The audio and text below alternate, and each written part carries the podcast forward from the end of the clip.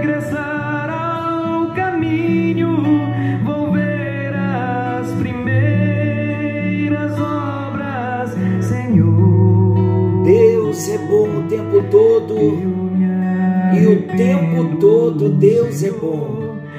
Graça e paz. Senhor, Estamos juntos novamente em mais um encontro com Deus. Eu sou o pastor Paulo Rogério e estamos juntos para compartilharmos sobre esse presente da salvação, arrependimento. Que maravilhoso podermos ter da parte de Deus a oportunidade de reconhecer as nossas faltas, pecados, delitos, transgressões, iniquidades e recorrer a Ele. Ele é rico em perdoar. Não existe pecado tão grande que Ele não possa perdoar. Não existe poço tão fundo que Ele não possa estender as mãos e nos tirar de lá.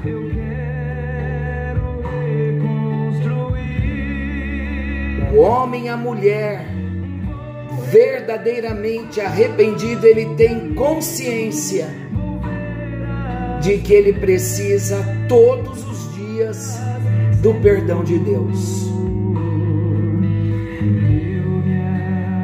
E estamos tendo esta oportunidade, a oportunidade de nos arrependermos. Deixe o Espírito Santo tocar o seu coração, deixe o Espírito Santo falar com você, como ele tem falado comigo. Como é importante nós darmos crédito à voz do nosso Deus.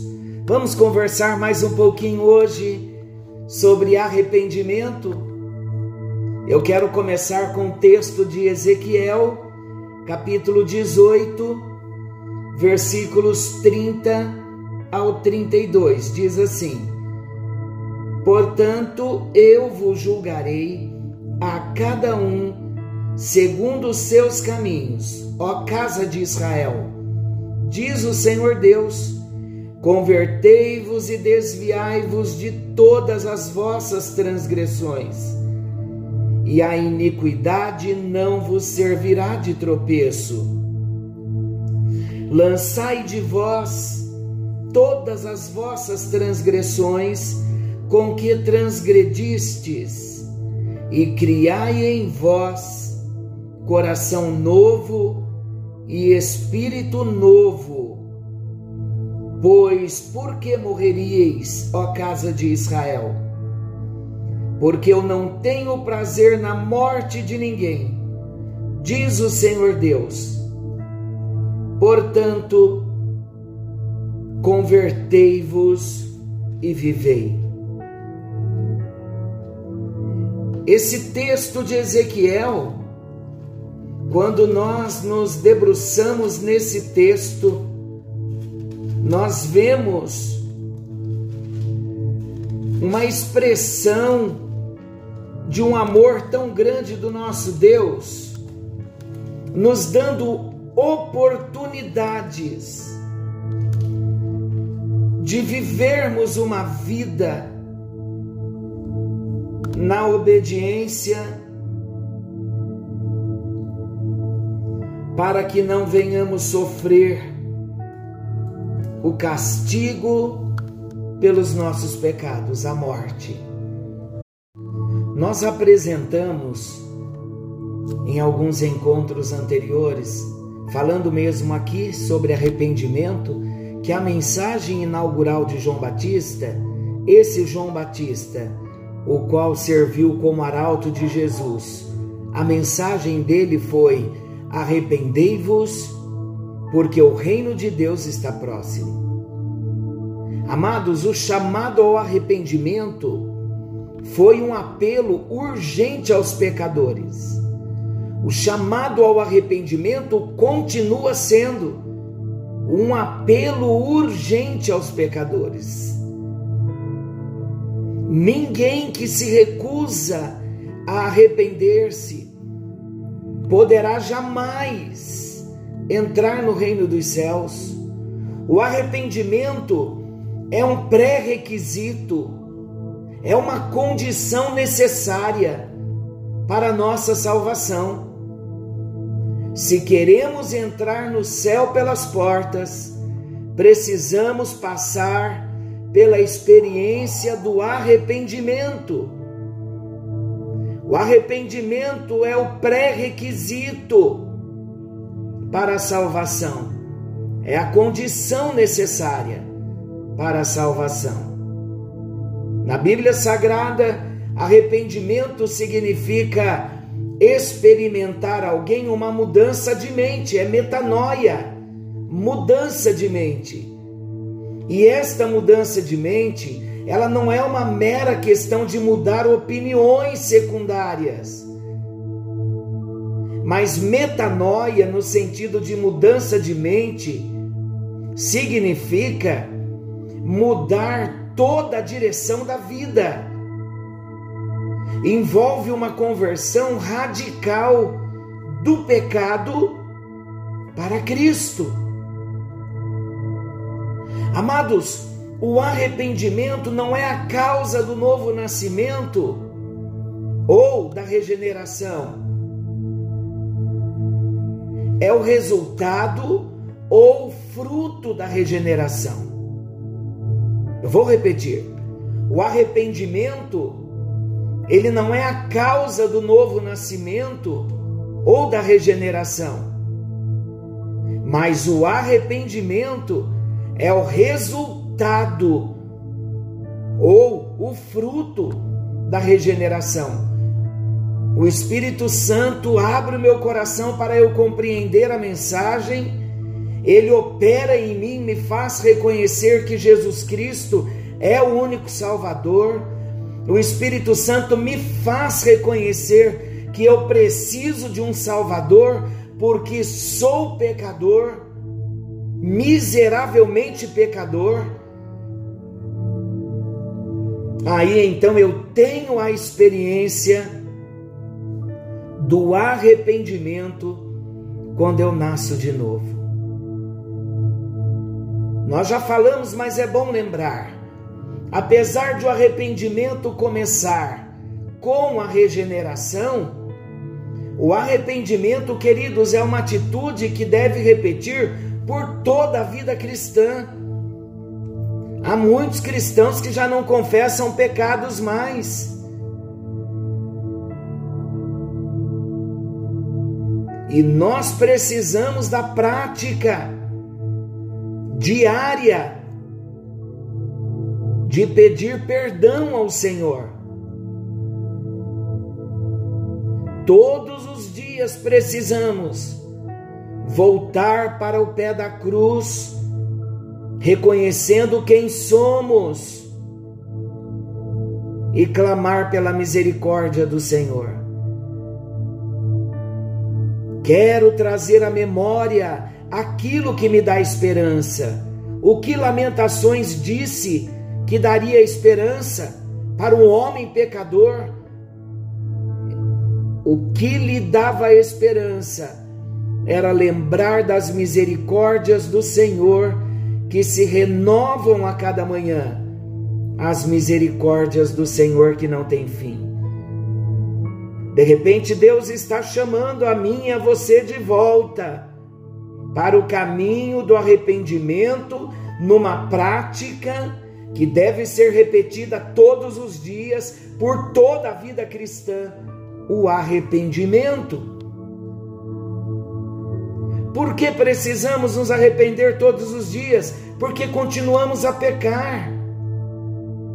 Somos chamados a nos arrependermos. Cada vez que somos convencidos de nosso pecado, queridos. Toda vez que o Espírito Santo nos convencer de pecado, se nós somos templo do Espírito e nós somos, ele veio morar em nós. Então ele vai nos convencer do pecado, da justiça e do juízo. E todas as vezes que o Espírito Santo nos convencer do nosso pecado, precisamos nos arrepender. Nós falamos, e eu creio que foi revelador para você, o que os teólogos fazem de distinção entre os dois tipos de arrependimento, isto deve mexer conosco todo dia, queridos. Estamos no verdadeiro arrependimento ou não? Estamos na contrição, que é o verdadeiro arrependimento, ou vivendo na atrição?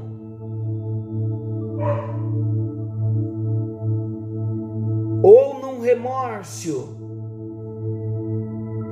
Lembrando que a atrição é um tipo falso ou espúrio de arrependimento, e ele envolve o remorso pelo medo da punição ou pela perda da bênção. Falamos bastante ontem, volte ao encontro anterior para você ali lembrar dos detalhes da atrição, que é muito sério.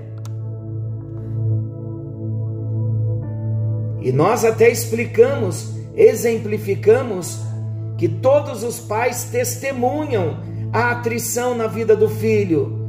Quando o filho é pego com a mão na lata de biscoito, a criança então, temendo a punição, ela chora: Sinto muito, por favor, não me bata. A criança se arrependeu pelo medo da punição. Queridos, essa súplica, acompanhadas por lágrimas de crocodilo, geralmente não são sinais de arrependimento genuíno pela ação errada. Lembramos do arrependimento de Esaú, uma atrição. O escritor aos Hebreus diz que não achou lugar de arrependimento no coração dele. Estava falando ali, o escritor aos Hebreus estava falando de um arrependimento verdadeiro. Ele passou pela atrição, ele ficou muito triste, não porque ele tinha pecado, mas porque ele tinha perdido o direito de primogenitura. Lembramos que a atrição é um arrependimento motivado pela tentativa de conseguir um passaporte para fora do inferno ou para evitar outro tipo de punição. É aquele tipo de medo de pecar, medo de ir para o inferno. Então não é arrependimento verdadeiro, é atrição. Mas também nós falamos da contrição, que é o arrependimento verdadeiro é o arrependimento piedoso, ele é genuíno. A contrição, queridos, inclui um profundo, uma profunda dor por ter ofendido a Deus. A pessoa contrita, ela confessa franca e plenamente o seu pecado, sem nenhuma tentativa de se justificar ou se desculpar.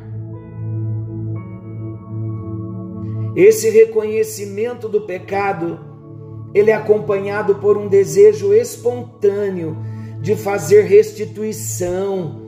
Olha, Zaqueu, quando se arrependeu, ele, devo, ele decidiu devolver. Deus tratou com ele na restituição o mal que ele tinha feito para as pessoas.